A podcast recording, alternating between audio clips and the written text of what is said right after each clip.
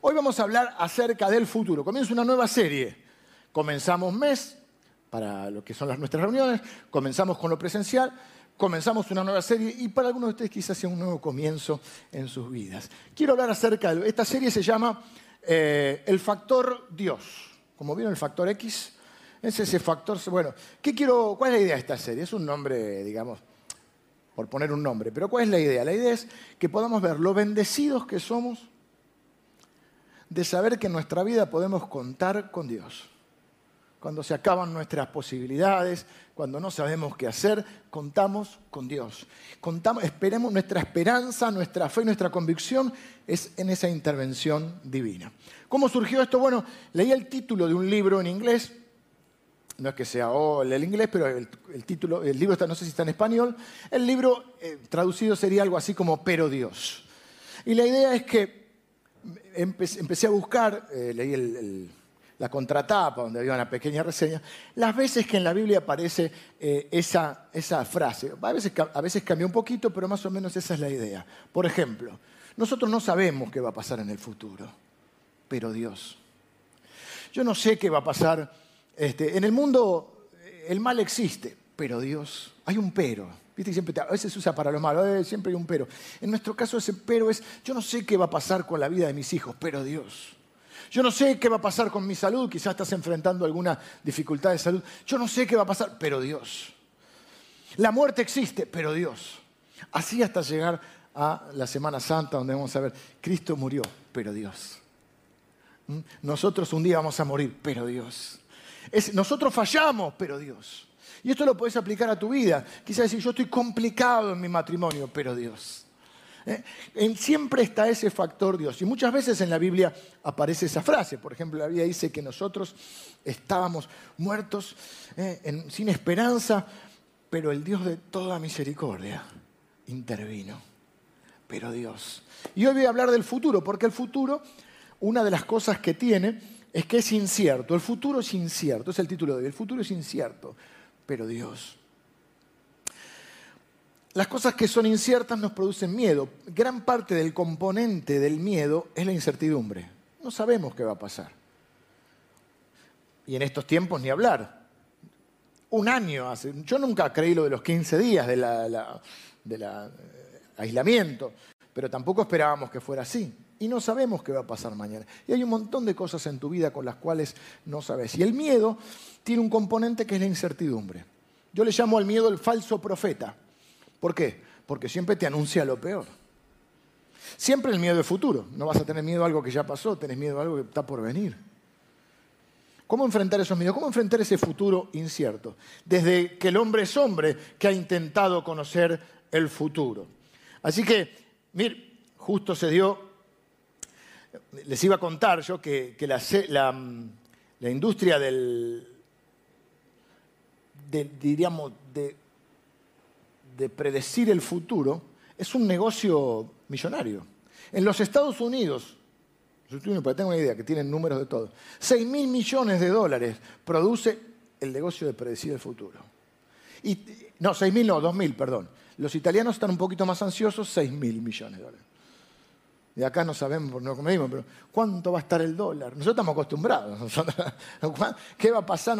Vivimos en, justamente una de las razones que, que la gente a veces eh, privilegia a la hora de vivir en un lugar o en un país es la predecibilidad. Es decir, que las cosas sean predecibles, que sepas qué va a pasar. Lo nuestro es más una aventura, ¿viste? Pues, no, por eso en los países, en Suecia se suicidan de depresión porque, porque ya saben de toda la vida armada. Bueno, no sé si está tan yo no me suicidaría, pero quiero decir, eso es un dicho, ¿no? Pero a lo que voy es que se busca eso, decir que las cosas puedan predecir. Y el ser humano busca predecir.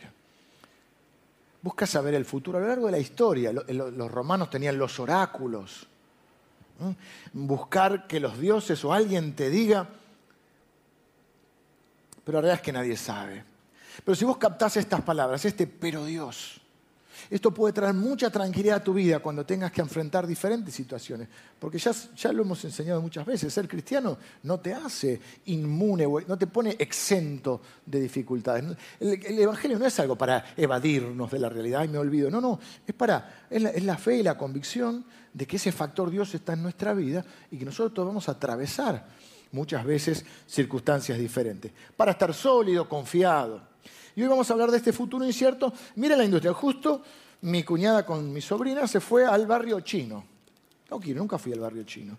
Y me justo me trajo, mira qué casualidad, me entero porque le manda, mi sobrinita le manda a, Jero, mi hijo, le manda una galleta de la fortuna. Así que voy a abrirla. Yo me acordaba del pibe bazooka. Comías el chicle y te hoy conocerás a alguien. Y qué vivo que sos. Esta semana tendrás una sorpresa. Eh.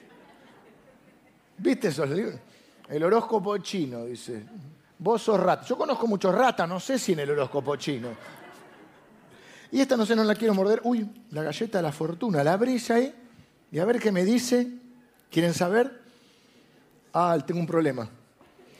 Esta letrita yo no la leo ni con, ni con anteojos, creo que ni con, ni con largavistas, ni con una lupa. ¿Qué dice? Hoy perderás la vista.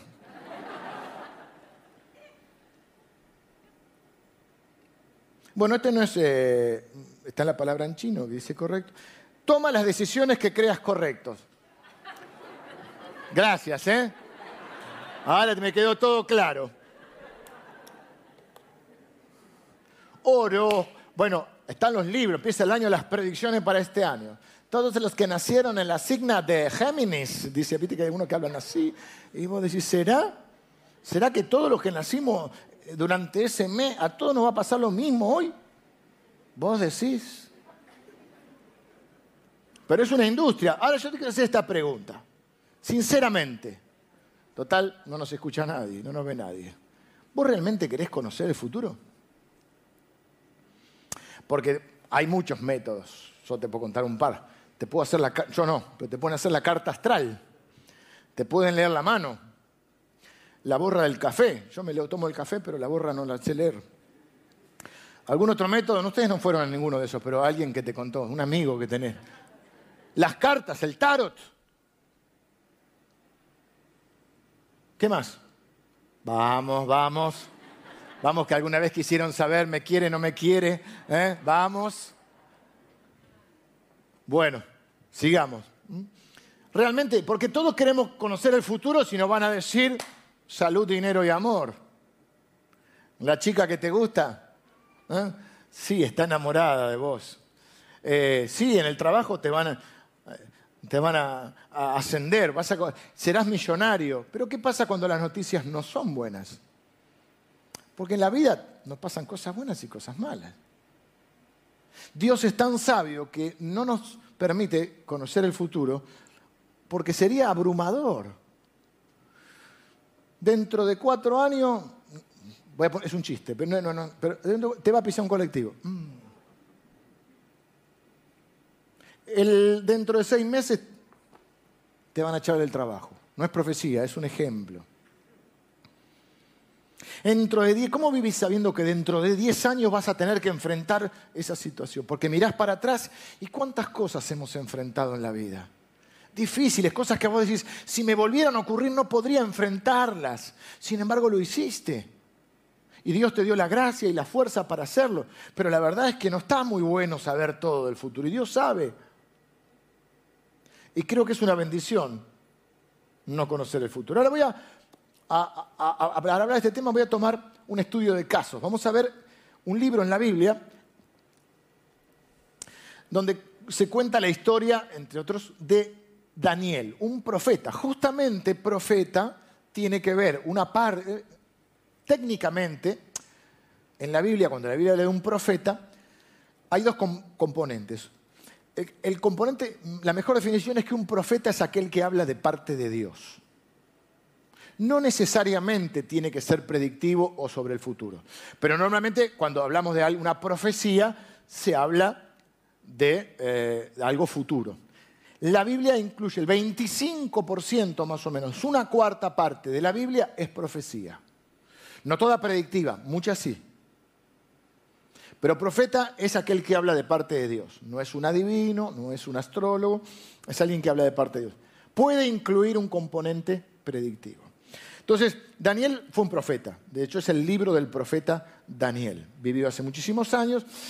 Y, Daniel le, toca vivir en la época del imperio babilónico. Los imperios tomaban, eh, conquistaban lugares. Siempre había algún imperio dominante, ¿no? Como fue el imperio romano posteriormente. Bueno, el imperio babilónico. ¿Y qué hacían los imperios? Cuando conquistaban un territorio, se llevaban a los líderes del territorio, a la gente más preparada. A veces eran gobernantes, a veces eran las personas eh, que tenían más estudios. ¿Por qué? Porque dejaban solo dejaban al pueblo sin líderes y un pueblo sin líderes no puede hacer nada. No se podían rebelar ni nada. Entonces no se llevaban a todos, pero se llevaban en, tomaban el lugar, tomaban posesión del lugar y se llevaban a, los, a las personas más preparadas y normalmente eran servidores en la corte del rey. En la Biblia puedes encontrar el caso, por ejemplo, de Nehemías también y Daniel y sus tres amigos, a los cuales hasta el nombre le cambiaban, algunos los conocen como Sadrach, Mesach y Abednego, un horno de fuego, no sé si algunos conocen la historia, pero sus nombres eran Misael, Asael y Azarías. Ananías me salió, no me acordaba. Entonces, ¿qué sucede? Este rey se llamaba Nabucodonosor, así está buscando nombre para el pibe. Después le decís Nabuco, porque decís Nabo quedan feos, ¿viste? Nabu, Nabu, Nabu. No, no. Nabucodonosor tiene un, dice la Biblia que esto es el capítulo 2 del libro del profeta Daniel. En el la Biblia tiene capítulos y versículos para que sea más fácil de identificar las historias. Dice que él se acuesta preocupado por el futuro. Y viste que cuando vos te acostás pensando en algo, viste cuando no era chico y tenía pesadillas, ¿qué decías? Cuando se Pensá cosas lindas. Cuando vos te queda la cabeza, bueno, él se acuesta pensando, ¿qué será el futuro? ¿Qué será de mi reino? ¿Qué será cuando yo no esté? Un montón de cosas. Se acuesta. Tiene un sueño. Aproximadamente dicen los estudios que tenemos cinco sueños por noche, que duran unos 90 minutos, o algo así. Eh, no me acuerdo exactamente el cálculo, es un promedio. Depende cuánto duermas también. Pero viste, cuando dice, hoy no soñé. No, no es que no soñaste, que no te lo acordás. Bueno, Nabucodonosor se despierta dice la Biblia que... Se, mire, se los voy a leer los dos. Yo no le voy a leer todo el capítulo, le voy a ir contando la historia y leyendo algunos versículos. Dice, en el segundo año del reinado de Nabucodonosor, tuvo, tuvo un, eh, Nabucodonosor sueños y se perturbó su espíritu y se le fue el sueño. Hizo llamar el rey a magos, astrólogos, encantadores y caldeos para que le explicasen sus sueños. Vinieron pues y se presentaron delante del rey tiene un sueño o varios sueños, se despierta turbado, ¿viste? Cuando te despertás sobresaltado, no se acuerda bien que soñó, pero sabe que hay algo ahí. Y hace llamar a su staff de adivinos, el nombre que uno le quiera poner, astrólogos. Dice, fíjate lo que les dice, quiero que me digan, que me interpreten el sueño. Los los del staff le dicen, bueno, contanos qué soñaste y nosotros te lo interpretamos. Tengo un problema, no me acuerdo qué soñé, dice él. Y aquí vamos a mi primer punto. Nadie puede conocer el futuro. Como humanamente no podemos predecir el futuro. Por más que veas el programa de esos canales que a mí me gusta verlos a veces, ¿eh? Discovery, etc. Y dice, dos gigantes caerán. Uno dice, las torres gemelas. Lo profetizó nuestra... Y, viste, también podían ser. A otro ponían el, pulpito que te los partidos en el Mundial. Fulano profetizó que va a ganar, dice sí, que iba a ganar un demócrata en Estados Unidos. Bueno, el 50% son demócratas, el 50% republicanos. Y cada dos periodos más o menos religen y después gana el otro. Y no es. Un presidente morirá. Eh. Entonces cuando la pegamos, oh, por lo que este lo no sabes las otras. Pero está claro, ningún ser humano puede predecir el futuro. Así que no gastes plata. En la galletita sí, porque después voy a probar a ver qué rica es. Los chicles comprástelo porque son ricos, pero no pierdas mucho tiempo. Entonces, desde una perspectiva humana es imposible predecir eventos futuros. De hecho, ocurre esto. En el versículo 10, los propios astrólogos, magos y todos reconocen que ellos no pueden. Y dicen, los caldeos respondieron delante del rey y dijeron, no hay hombre sobre la tierra que pueda declarar el asunto al rey. ¿Por qué? Porque ellos le dicen, contanos qué soñaste y te lo interpretamos, pero yo no me acuerdo. Y yo dije, no había ningún, pensé yo, porque ya yo soy argentino, y pensé, no había ningún argentino entre ellos. Porque yo pensé, si el rey no se acuerda, ¿qué soñó? Le mando, y vos soñaste que, que las vacas vuelan y significa que nadie se le ocurrió hacer ese verso. Digo que no había ningún argentino ahí. Lo que debe ocurrir, porque no creo que yo sea más vivo que, que sos sabio, aunque soy un hombre muy sabio, es que no se acordaba los detalles del sueño, pero tenía una idea de lo que había soñado. Si no, cualquiera lo hubiera engañado. Entonces, vos le venís y la vaca, vos le decís, no, corten la cabeza esto. Porque los reyes son así. Se levantan de mal humor y no lo podés convencer. O sea, el rey tenía poder absoluto. De hecho, Dice, no me acuerdo, pero dígame, pero si no nos decís, no podemos. Bueno, si no me dicen, les voy a, les voy a cortar la cabeza a todos y sus casas las voy a convertir en muladar. Muladar es donde las mulas hacían sus necesidades. O sea, tu casa en un baño para las mulas. Pero no hay quien pueda hacerlo. Y le dice, ningún rey pidió una cosa así. Oiga, don rey. Y el rey dice, por eso yo soy rey. Soy Nabucodonosor y soy el rey de imperio. Y el que ustedes no me dicen, ¿qué pasó? Lo liquido a todos. pero el futuro nos es desconocido. Así que nuestra primera certeza sobre el futuro es que nadie puede predecir el futuro. No te comas el verso. Había una propaganda, ¿no? no te comas el verso. Es mentira. Nadie puede conocer el futuro. Pero tengo otra certeza buena, que Dios conoce el futuro. ¿Qué es lo que ocurre acá? Dentro de esos sabios estaba Daniel y sus amigos, porque lo habían llevado medio obligado a la corte como reconocieron que era muchacho preparado y todo, todos creen que Daniel es el joven Daniel. Daniel fue joven como todos, alguna vez en la vida como, como alguna vez lo fuimos nosotros, ¿sí? Y algunos de ustedes lo son todavía. Si hay algo que extraño de cuando tenía 20 años es que uno es inmortal a los 20 años. Uno cree que es inmortal. Bueno, Daniel eh, transcurre durante el libro de Daniel toda la vida de Daniel. No es que siempre fue joven. Hay episodios, acá ya está en una media vida. No siempre fue un jovencito. Fue llevado de jovencito. Entonces, cuando eh, em, el rey saca un edicto, que sería como un DNU de hoy, o sea, un decreto, que todos los sabios mueran. ¿Por qué? Porque no me adivinaron, no me interpretaron el sueño. Ok. Daniel, tranquilo, porque él sabe que él no sabe, pero sabe que su Dios sabe. Habla con un tal Arioc, que es el que iba, el jefe del, del ejército, el que iba a llevar adelante esta orden de matar a todos los sabios, le dice, dame tiempo y yo le voy a interpretar el sueño al rey. Esto está en los versículos 15 al 23. Dice que Daniel habló sabia y prudente, el 14, perdón. Entonces Daniel habló sabia y prudentemente a Arioc. Cuando hablas sabia y prudentemente, no solo lo que digas, sino cómo lo digas. Porque a veces no obtenés los resultados que querés por cómo decís las cosas. Si le gritas todo el día a tu hijo, ya no te escucha ya no te escucha. Si cuando va a explicar algo vos ya lo retás, ya no te escucha. Esposos, esposas, no es solo lo que digas, sino cómo lo decís.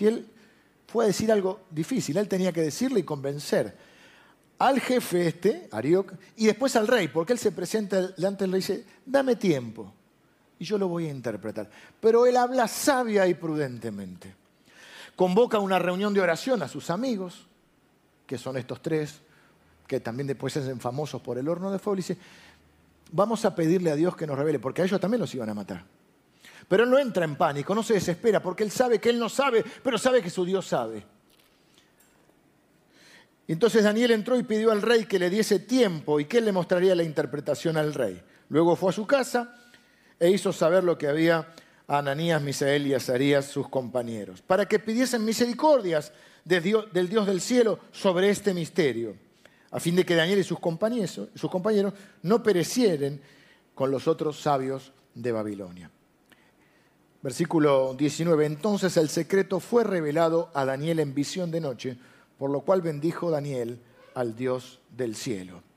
Y dijo Daniel, y habló diciendo, miren lo que dice, sea bendito el nombre de Dios de, siglo en, de siglos en siglos, porque suyo es el poder y la sabiduría. Dios muda los tiempos y las edades, quita reyes y pone reyes, da la sabiduría a los sabios y la ciencia a los entendidos. Él revela lo profundo y lo escondido, conoce lo que está en tinieblas a fin de que salga la luz. ¿Qué dice? Dios no solo conoce el futuro, Dios controla el futuro. Y esto ya empieza a ser algo importante para nuestra vida. Resumimos entonces, chicos, adivínenme, eh, interprétenme, díganme qué soñé y, qué significa, si no los voy a matar a todos. Daniel dice, mira, ningún, ellos le dicen, nadie puede hacer eso, ningún ser humano conoce el futuro. Ok, Daniel dice, yo tampoco, pero mi Dios sí. Dame tiempo. Ahora, para, para, para, como dice el de la tele, para, vos me estás diciendo que Daniel le dice que le va a interpretar, si acabas de decir que nadie conoce el futuro. Daniel dice, yo no, él también lo va a hacer claro esto, no soy yo, yo no sé el futuro. Yo estoy dentro de esos humanos que no pueden saber el futuro. Pero hay un Dios. Y acá empieza la clave en este que es el versículo 25, donde dice, el 27 y el 28 voy a leer, perdón. Dice, el misterio, le dice Daniel al rey, el misterio que el rey demanda, ni sabios, ni astrólogos, ni magos, ni adivinos lo pueden revelar al rey. Pero hay un Dios. Pero hay un Dios en los cielos, el cual revela los misterios. Y él ha hecho saber al rey Nabucodonosor lo que ha de acontecer en los postreros días. He aquí tu sueño y las visiones que has tenido en la cama. Dice, estando tú, oh rey, en tu cama, te vinieron pensamientos por saber lo que había de ser en lo porvenir. Y el que revela los misterios te, dice? te mostró lo que ha de ser. Daniel creía que es posible conocer parte de ese futuro. Repito, si Dios te lo revela. Esta es la aclaración. Nadie puede conocer el futuro, salvo que Dios te lo revele. Dios puede hacer eso porque tiene un atributo. Dios tiene atributos que son exclusivos que lo hacen Dios. La omnipresencia está en todos lados eso le da la omnipotencia, porque el que está es el que sabe mm, todas las cosas. Por eso Daniel no entra en pánico, está preparado, está confiado, está tranquilo. Vamos a poner un ejemplo, no sé si es el mejor, pero para que me entiendan. Dios vive en otro espacio y tiempo. Nosotros vivimos en un espacio y tiempo. Si fuéramos a la Biblia, en el Nuevo Testamento, eh, eh, para hablar del tiempo humano se utiliza la palabra cronos. De ahí viene la cronología de los hechos de ahí viene el cronómetro. Ese es el tiempo humano en el que transcurre nuestra vida, espacio y tiempo. Cuando habla del tiempo de Dios, la Biblia se refiere al kairos o kairos, que es otra línea de tiempo. Es como que Dios vive en un presente continuo, en un presente eterno. Vamos a poner un ejemplo con un desfile. Puede ser un desfile, no sé, fuiste a un desfile de carnaval o de un desfile patrio o fuiste a, Disney y viste el desfile de las princesas, oh, acá viene Blanca Nieve, el ratón Mickey. Okay. En el desfile vos estás parado en un lugar. Síganme los buenos, síganme la idea. Estás parado en un lugar. Y va bien, ahí vienen las, princesas. Selfie con las princesas. No sabés qué viene atrás, porque no lo podés ver. Porque en la línea de tiempo viene más atrás. Después viene el ratón Mickey, después vienen los superhéroes. ¿Sí? Vos estás parado acá. El que está un poco más adelante, acá no me quiero correr de la cámara, ve venir en su tiempo. Esto es el, que, no sé, nuestro abuelo vio una cosa, cada uno va viendo de acuerdo al tiempo. Pero vamos a suponer que hay uno de nosotros que tiene un dron y con el dron ve de arriba y ve todo el desfile. No es que Dios tiene un dron, es un ejemplo pero es como que Dios vive en esa otra dimensión. Por eso la Biblia dice que Dios es el alfa y el omega, que son las letras del, alfabeto griego, como decir la A y la Z. Y después aclara el principio y el fin. Dios no vive en el mismo tiempo, no tiene que esperar a ver que pase la carroza para saber que, si vienen las princesas o el ratón Mickey, sino que Dios está arriba y ve todo. Pero además Dios no solo ve todo, sino que lo controla todo. Por eso Daniel dice, Él muda, Él pone y saca reyes. Esto es interesante para nuestra vida porque entonces no lo vamos a sorprender a Dios con algo nuevo. Dios conoce el futuro. Dios nos conoce. Viste que tu mamá y tu papá te, o tu abuelo te conocían tanto que sabían si vos estabas triste. Vos lo mirás a tu hijo y sabés si algo le pasa. Ya cuando llega a tu casa, ¿no? Bueno, la Biblia dice que Dios nos conoce tanto porque nos conoce antes de que estuviésemos en el vientre de nuestra madre. Esto nos tiene que traer una tremenda paz en nuestra vida, porque yo no sé el futuro, pero Dios sí. Y la Biblia dice que tiene planes para mí. La tercera cosa que te quiero decir, primero es no podemos conocer humanamente el futuro. Lo segundo es Dios lo conoce y lo controla. Tercero, a veces Dios nos da una muestra de ese futuro. Nos permite conocer algunas cosas del futuro. Por ejemplo, cuando nos permite saber, nos da una idea del propósito que Dios tiene para nosotros algunos de nosotros sentimos un llamado de Dios. Y Dios te dice, yo te voy a usar en esto. Ves no, Dios, vos no sabés cómo soy yo. Y Dios dice, yo te conozco, sos peor de lo que crees. ¿Así? ¿Ah, yo pensaba, yo me estaba haciendo el humilde. Yo iba a decir, qué bueno es que Dios me eligió a mí. Menos mal que me necesitaba. No, no, Dios dice, yo no te necesito. Te quiero usar. Y te voy a usar en esto. ¿Por qué Dios te dice? Para que vos te alinees a su voluntad. Para que te prepares. Porque hay gente que cree que tiene un don, un llamado, una capacidad que Dios le dio y ya es suficiente y no se tiene que preparar. Y como decía un profesor mío en el seminario, cuando Dios te llama, lo primero que te llama es a prepararte, querido. Yo ya sé. Deja que el nene diga ya sé. Viste que le querés enseñar y te dice ya sé, ya sé. ¿no? Y vos le decís, no sabe nada, ¿no? Y con Dios lo mismo, no, yo ya sé cantar, no, no, Dios te dio un talento, tenés que prepararte, querido. No, no, porque Dios me dio el, talento para enseñar la palabra, no, tengo que prepararme. ¿Usted cree que yo vine sin prepararme? Tengo que estudiar, tengo que prepararme, tengo que, preparar mi carácter. Es decir, cuando Dios, pero te permite para que vos te alinees con su voluntad. Esto es bueno porque entonces hay que decir que a Dios no lo vamos a sorprender con nada nuevo. Señor, te fallé. ¿Vos te crees que lo vas a sorprender a Dios con un pecado nuevo? Y si mira, che, este no lo tenía en la lista. Porque la Biblia dice que Jesucristo murió por todos nuestros pecados. Entonces yo, uh, este no lo tenía. Ahora voy a tener que mandarlo a Jesús de vuelta a morir. Viste que hay gente que anda perdiendo y ganando la salvación porque no entiende esto, que Dios perdonó todos nuestros pecados, aún los que vas a cometer. No vas a sorprender a Dios, porque Dios ya es el alfa y el omega, el principio y el fin. Y esto trae paz a nuestra vida porque a veces lo mismo, Señor, mira lo que me pasó y yo estoy desesperado.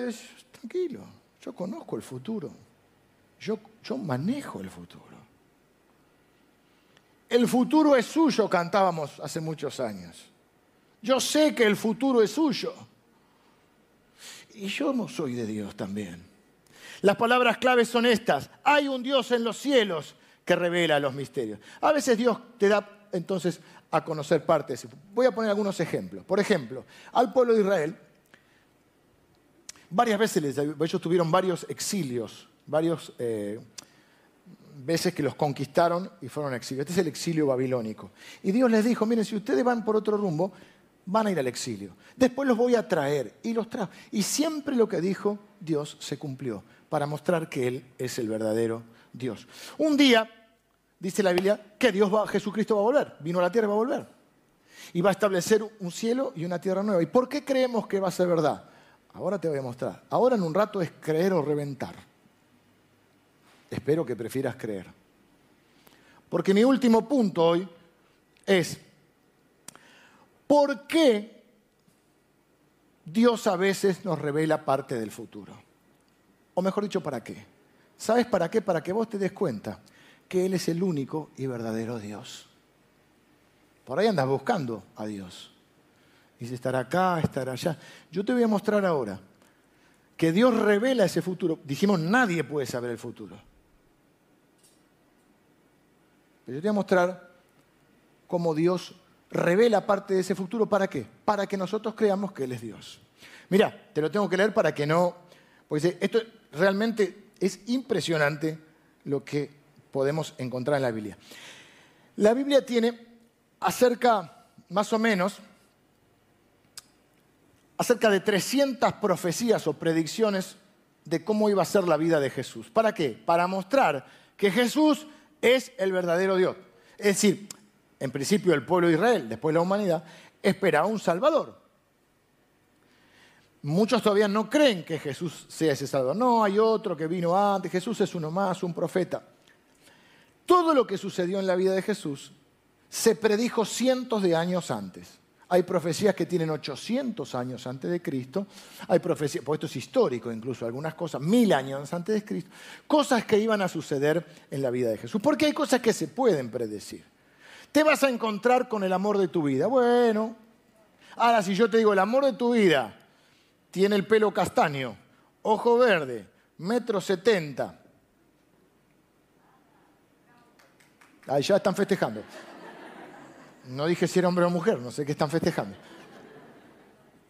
¿Qué quiero decir? Que cuanto más detalles tiene, más son las probabilidades de fallar, ¿no? ¿Vas a encontrar el amor de tu vida? Bueno, a ver, si yo te lo describo y te digo eh, dónde vive, ya es otra cosa, ¿no? ¿Por qué digo esto? Porque hay más de 300 profecías predictivas sobre cómo iba a ser la vida de Jesús. Y algunas es imposible, era un impostor, él cumplió, leyó lo que había y lo cumplió, pero nadie puede elegir dónde nacer. Nadie puede elegir quién va a ser su mamá. Nadie puede elegir dónde va a vivir de bebé. Entonces yo quiero leerte esto para que veas lo impresionante que son las profecías y cómo Dios le dice a la gente lo que va a pasar en el futuro. Porque cualquiera puede hacer predicciones, pero que se cumplan es otra cosa, ¿no? Y cuanto más detalles, me siguen la idea, cuanto más detalles, más difícil que se cumplan. Miren esto que es impresionante. Yo lo voy a leer rápido ahora. Van a salir, no sé si, oh, no les, no avisé a los chicos, pero después si no en algún momento, si a alguien les interesa, porque no van a poder tomar nota y lo quieren corroborar, eh, de alguna manera se lo vamos a hacer llegar. Pero miren, esto es lo que dice la Biblia. O sea, tenés que creer que la Biblia son diferentes profetas en diferentes épocas, no vivieron, no es uno que tiene toda la revelación. Uno tiene un detalle, dónde van a ser el, libertador, el Mesías quiere decir el enviado, el que Dios iba a enviar para salvar al mundo. Uno te va a decir dónde nace, otro te va a decir cómo muere. Escucha esto. Libros diferentes de la Biblia, el nombre que te digo es del, es del profeta y del libro. Entonces, por ejemplo, que iba a nacer de una virgen, Isaías 7:14 que nacería en Belén, un pueblo desconocido. Miqueas 5.2. Esos son los nombres de los, profetas, de, los profetas y las profecías. Que sería de la tribu de Judá, si vos no podés elegir en qué familia vas a nacer. Génesis 49.10. Que su ministerio comenzaría en Galilea, Isaías 35, 5 al 6. Que un día entraría en Jerusalén en un burro, Zacarías 9.9. Que sería traicionado por un amigo, Salmo 41.9. Vendido por 30 piezas de plata, Zacarías 11:12, herido por nuestros pecados, Isaías 53:5, sus manos y sus pies traspasados, Salmo 22:16, que sería crucificado entre criminales, Isaías, 800 años, Isaías, 800 años que pasara, 53:12, su ropa serían rasgadas y se echarían suertes para repartírselas, Salmo 22:18, sus huesos no serían quebrantados, todos los que murieron en la cruz eran, eran quebrados menos Jesús. Sus huesos no serían quebrantados, Salmo 34, 20. Su costado traspasado, Zacarías 12, 10. Sería sepultado en la tumba de un hombre rico, Isaías 53, 9. Finalmente resucitaría entre los muertos, Salmo 16, 10. ¿Qué quiero decir? Leí solamente 16 detalles de los 300 que hay y todos se cumplieron en la vida de Jesús los salmos son mil años antes de Cristo. Isaías 800 años o 700 y pico años antes de Cristo. Personas que no se conocieron entre sí y entre todos se arma un rompecabezas. ¿Para qué? Para que vos y yo nos demos cuenta quién es el Dios verdadero. Porque la única forma de entender que la Biblia, que todo esto, cómo se cumplió, es porque la Biblia tiene un, alguien que la inspiró y es Dios. Por nosotros creemos que la Biblia es la palabra de Dios. Jesús mismo dijo esto. Mira lo que dice Jesús ya en el Nuevo Testamento, por supuesto, eh, cuando está... Porque nadie, como te decía, vos no podés decidir de antemano en qué ciudad vas a nacer. ¿Quién va a ser tu mamá? ¿En qué familia? Algunos dicen, bueno, Jesús leyó y dijo, ay, que morir una cruz se hizo matar en la cruz. Ponele, hay que estar loquito, pero ponele. Pero ¿cómo podés hacer coincidir todo? La única manera es que esto es verdad. ¿Cómo no creer? Y todo esto está ahí, lo leí, tal cual está en la Biblia. Todo lo que se dijo de Jesús se cumplió. O sea, o mejor dicho, todo lo que se dijo de un Mesías que iba a venir se cumplió en la vida de Jesús.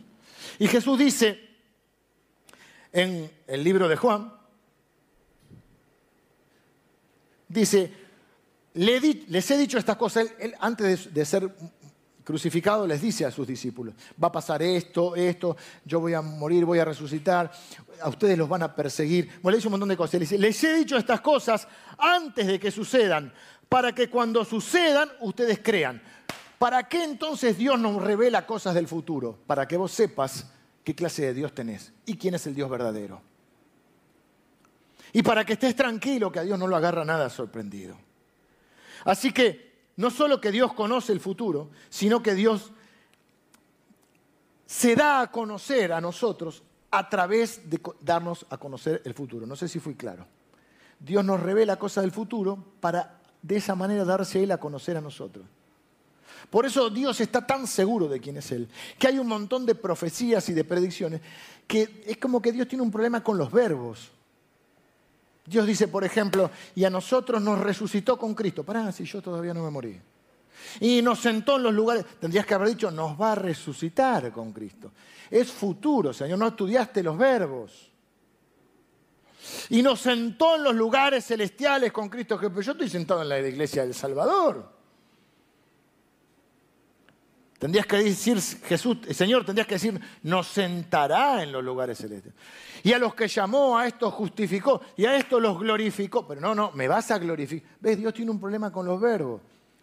Por eso la Biblia dice que Dios, es una ironía, ¿no? Por supuesto que Dios dice que Él llama a las cosas que no son como si fueran. Porque Dios está tan seguro de que Él no solo conoce el futuro, sino que lo controla, que Él llama a lo que no sucedió como si ya hubiera sucedido. Creer o reventar. Claro, hay profecías que dicen, por ejemplo esta, fue muerto entre criminales, pero si no había nacido todavía.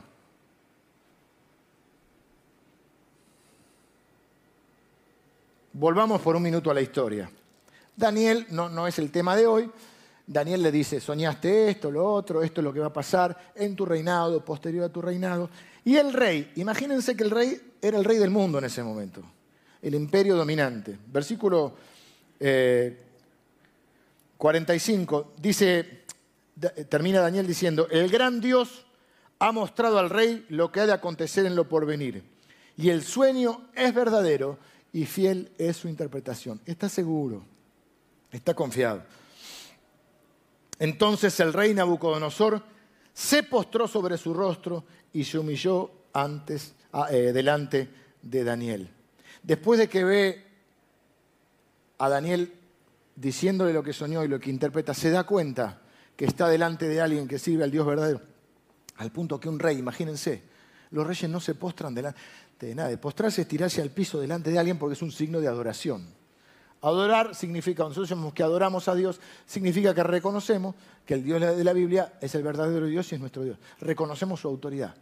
Pero al, rey del mundo, que el rey del mundo delante de uno de sus servidores, delante de todo el mundo, se arrodille delante de él. Y le dice, no, vos, vos, vos, sos. Uy, Vos sos de otro, de otro nivel. Y mira lo que dice después el propio rey.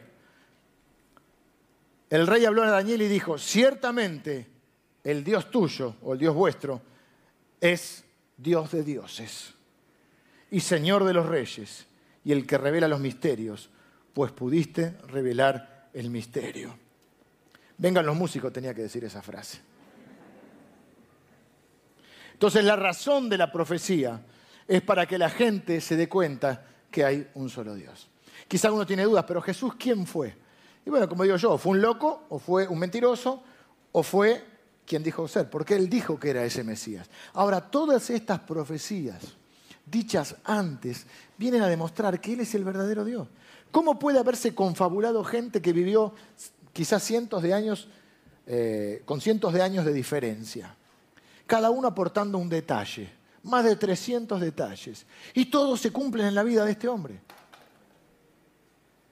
Y vos me querés decir que es igual que Buda o que fulanito y que es uno más.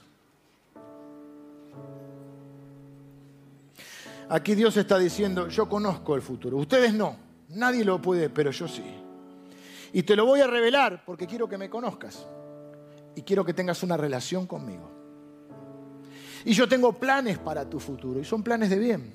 Y esto no es una ilusión tonta que vengo a venderte. Esto es lo que la Biblia dice. Y yo creo que si la Biblia es verdad en todo lo otro que te nombré, también es verdad en esto.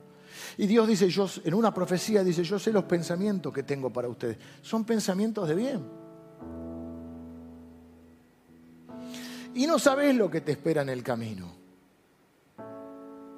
Pero sabes que cuando llegue ese momento, Él te va a estar esperando ahí. Acordate que Él está en otro tiempo. Entonces nunca más, una vez hicimos una serie que llamaba Nunca caminarás solo, como cantan los hinchas del Liverpool. Nunca caminarás solo.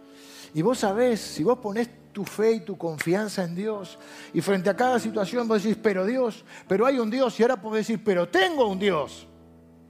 Que esta situación que me toca vivir, a mí me agarra desprevenido, a Dios no. Él me está esperando ahí. Porque ser cristiano no te exime, ni porque tenga fe. Yo no vengo a venderte espejitos de colores. Si tenés fe, te va a salir todo bien. Vas a parar de sufrir. No sé, por ahí te toca sufrir. Si no sería una ilusión. Y el Evangelio verdadero no es una ilusión para evadir la realidad. Es un poder para enfrentar la realidad. Y yo no vengo a decir, tampoco vengo a profetizarte con el miedo, pero vengo a decirte como en la vida mirás para atrás y hubo buenos y malos momentos. Y si te toca llorar, es mejor frente al mar, dice uno. Y la vida está hecha de esas cosas. Entonces, ¿cuál es la diferencia para los cristianos? Que sabemos que no estamos solos, que Dios camina con nosotros, que mi fe, mi esperanza, porque mi vida está entregada a Él. Y Él dice, para eso te digo algunas cositas del futuro. Para que vos sepas que yo, para que me conozcas, porque yo quiero tener una relación con vos porque yo soy un Dios que está pendiente. Jesús dijo, no se afanen por el día de mañana. Uso esta frase en realidad, pero afanen acá quiero decir otra. No estén en ansiosa inquietud. ¿Sabes que el mal de este tiempo es la ansiedad? No estén en ansiosa inquietud pensando por el día de mañana, dice, ¿qué comeremos o qué vestiremos? Ustedes tienen un Padre, dice Jesús, y el Padre sabe de qué cosas ustedes tienen necesidad. Y si cuida de las aves, cuidará también de ti. Porque Dios sabe cuidar de sus hijos. Yo tengo mis hijos acá. ¿Qué no daría para todo? Y Dios dice, yo quiero ser tu padre. No quiero ser un Dios lejano. Quiero que sepas que soy el verdadero. Quiero ser tu papá. Para acompañarte en tu vida. Y cuando lleguen esos momentos que crees que estás solo, cuando nadie te puede ayudar, no tenías que llamar al chapulín colorado. ¿Ahora quién? Oh, ¿y ahora quién? Entonces mi padre sabe de qué cosas tengo necesidad. Él me está esperando ahí. No me exime porque esta es la vida. Estamos en un mundo caído y si no sería una, mentira, una irrealidad. Te estaría vendiendo una ilusión. Pero Jesús dice, no tengan miedo, porque yo estoy con ustedes todos los días hasta el fin del mundo. Termino con una ilustración. Hay una, cuando éramos chicos leíamos unos libros de... Había una misionera que se llama Cory Ten Boom. No sé si alguien escuchó hablar de Cory Ten Boom. ¿Quién es Cory Ten Boom? Cory Ten Boom fue una cristiana que en la Segunda Guerra Mundial albergó y refugió a muchos judíos para que los nazis no lo persiguieran. Pero al final la agarraron a ella y a su familia. Parte de su familia murió. La llevaron a un campo de concentración nazi y después a otro, fue tratada brutalmente, casi muere, murieron algunos de su familia. Pero miren lo que ella escribió, años sobrevivió milagrosamente, y miren lo que ella escribió posteriormente o lo que dijo. Nunca tengas miedo de confiar un futuro desconocido en manos de un Dios conocido. Nunca tengas miedo de confiar un futuro que es desconocido, de ponerlo en las manos de un Dios que es conocido. La pregunta que cae, la pregunta del millón es, ¿conoces a Dios? ¿Querés conocerlo más? Dios está buscando a cada uno, nos está buscando a cada uno de nosotros. Va a decir, hey, no ande buscando más en las galletitas de la fortuna, ni en el astrólogo, ni en... No todos los caminos, todos los caminos conducen a Roma, pero no todos los caminos conducen a Dios. Jesucristo dijo, yo soy el camino, la verdad y la vida. Nadie viene al Padre, nadie va a ser hijo de Dios, si no es por mí. Lo dijo Jesús. El mismo del cual se cumplió en todas las profecías. Por eso yo quiero tener una oración e invitarte. Decir, mira, Dios está una oración de distancia ahí. La iglesia me acompaña, vos quizás estás ahí en tu casa. Y si yo quiero conocer un poco a Dios. Dios quiere ser tu papá y quiere que nunca más camines solo. De hecho, no has caminado solo. ¿O quién te crees que te trajo a este lugar? Y Dios quiere que estés confiado en ese futuro. No porque todo va a ser color de rosa, porque Dios, el factor Dios, Dios estará siempre contigo. Y cuando creas que no puedes más, acuérdate estas palabras. Yo no puedo más, pero Dios. Mi salud no puede más, pero Dios. Yo no tengo un peso, pero Dios. Me preocupa la vida de mis hijos, no sé qué va a pasar con ellos, pero Dios. Mi matrimonio está complicado, pero Dios. el mal sucede, pero Dios. Y que ese sea no un Dios, y ahora sea tu Dios. Dice la Biblia esto, mira. Si confesares con tu boca que Jesús es el Señor, es decir, el enviado, el Salvador, y creyeres en tu corazón que Dios le levantó de los muertos, que resucitó, serás salvo. Porque mucha gente dice, yo no sé qué va a pasar conmigo después de la muerte. Entonces tiene que comprar el libro de uno que estuvo en coma y que vio el túnel y vio la luz y contanos qué hay del otro lado. Y Dios nos reveló qué hay del otro lado. Dijo, que, dijo esto, que todos los que reconocen a Jesús como Señor, como Salvador, todos los que reconocen que necesitan un Salvador, para que la muerte no termine con sus vidas, dice la Biblia, la consecuencia del pecado, el pecado es errarle al blanco, así significa, es decir, todos, la Biblia dice que todos somos pecadores. Pero el regalo de Dios es vida eterna en Cristo Jesús. ¿Qué significa? Que yo no tengo que esperar a ver, a comprar el libro o a ver qué pasa. Yo sé, o si me voy a reencarnar en él, yo sé que cuando deje esta tierra, cuando me toque entregar el equipo, del otro lado me espera Jesucristo en un cielo y en una tierra nueva. De hecho, Jesús en su peor momento, crucificado en la cruz, tenía dos ladrones, uno se burlaba y el otro dice, acordate de mí cuando estés en el reino de tu Padre. Jesús le dice, hoy estarás conmigo en el paraíso. En el peor momento de su vida, Él pudo salvar a una persona. ¿Cuánto más ahora que dice la Biblia que está sentado en un trono, puede salvar a los que le buscan? Así que por ahí estás ahí y yo no sé qué va a pasar con mi vida. Por ahí algunos son muy jóvenes y ellos creen que son eternos, pero bueno, la realidad es que el ser humano siempre se pregunta de dónde viene, dónde va. Yo tenía una tía abuela que discutía con un evolucionista y decía, no, yo creo que venimos del mono. Y mi, tía abuela dijo, si usted cree que viene del jardín zoológico, eh, está bien, pero yo creo que vengo del jardín de Edén. Un chiste más. Pero todo el mundo quiere saber a dónde va y qué pasa. Y la Biblia te dice qué pasa. Dice que Jesucristo dijo, yo soy el camino, la verdad y la vida. Miren, dijo esto, se había muerto un amigo de él. Dice, se murió y él dijo, el que en mí cree, no morirá jamás. Sino que resucitará ¿eh? para estar conmigo en la eternidad. ¿Crees esto? ¿Crees poner tu fe en Jesucristo y sacarla todas estas cosas que te venden? ¿Querés estar seguro de lo que va a pasar en tu vida?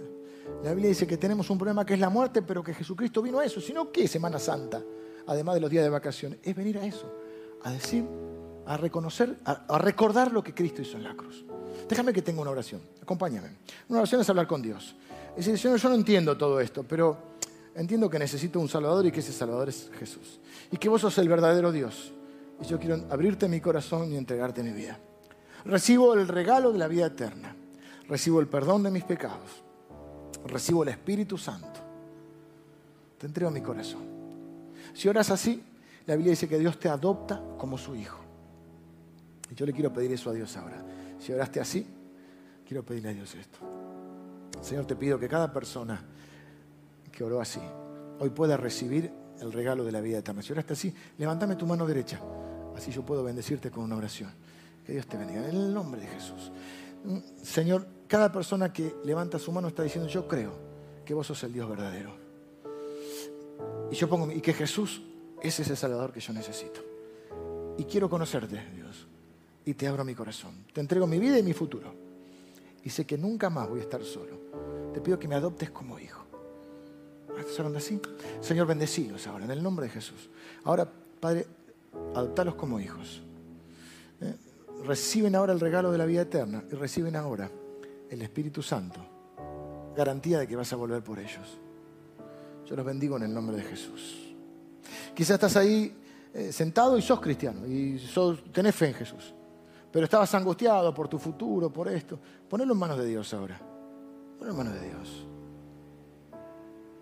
Señor, así como mi vida es tuya, mi futuro es tuyo. Rechazo el miedo. Rechazo la incertidumbre. Porque sé que vos estás ahí. Vas a estar en cada momento de mi vida. Y vas a cumplir tus planes en mí. Y eso me hace feliz.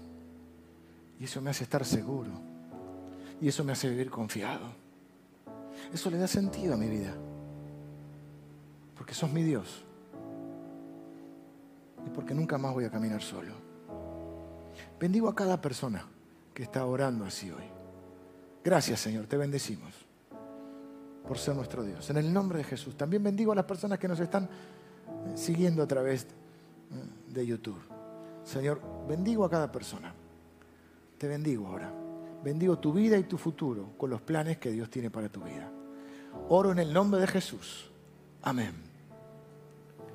Que tengas una semana bendecida. ¿eh? Que enfrentes lo que te toque en la vida sabiendo que Dios está listo para intervenir y para bendecirte. Vamos a cantar esta bendición.